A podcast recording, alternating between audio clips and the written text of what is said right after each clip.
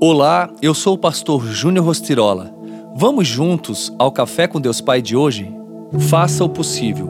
Todos os que competem nos jogos se submetem a um treinamento rigoroso para obter uma coroa que logo perece. Mas nós o fazemos para ganhar uma coroa que dura para sempre. 1 Coríntios 9, 25. Sua persistência em relação às promessas de Deus determinará se você chegará ao pódio das conquistas eternas. É exatamente sobre isso que Paulo está falando nesse versículo.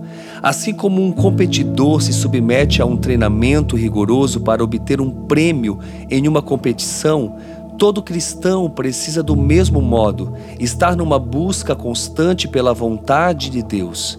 Paulo foi, sem a menor sombra de dúvida, o apóstolo que mais confrontou a realidade da época, quando a religiosidade e os apegos à vida terrena eram muito presentes. A salvação não é fruto de um esforço que podemos realizar, mas resultado de uma decisão em Cristo.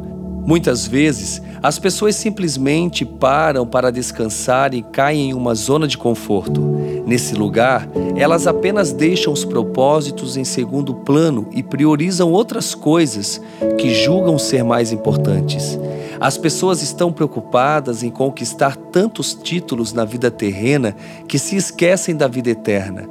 Não há nada de errado em fazer planos e traçar metas para uma vida abundante aqui na terra. O problema é que a vida não tem a ver simplesmente em viver aqui somente com as pessoas, tem a ver com viver com Deus na eternidade.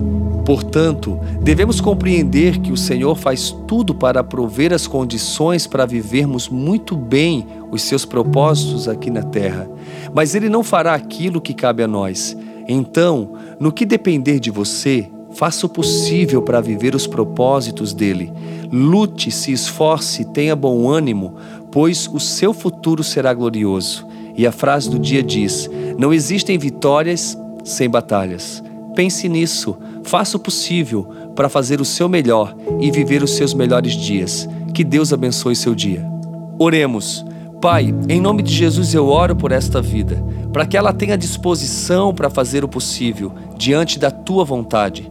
Senhor, eu profetizo fé na vida desta pessoa, para que no Senhor ela venha lutar por seu futuro e viver uma vida vitoriosa contigo em todo o tempo. Essa é a minha oração, em teu nome, Jesus. Amém.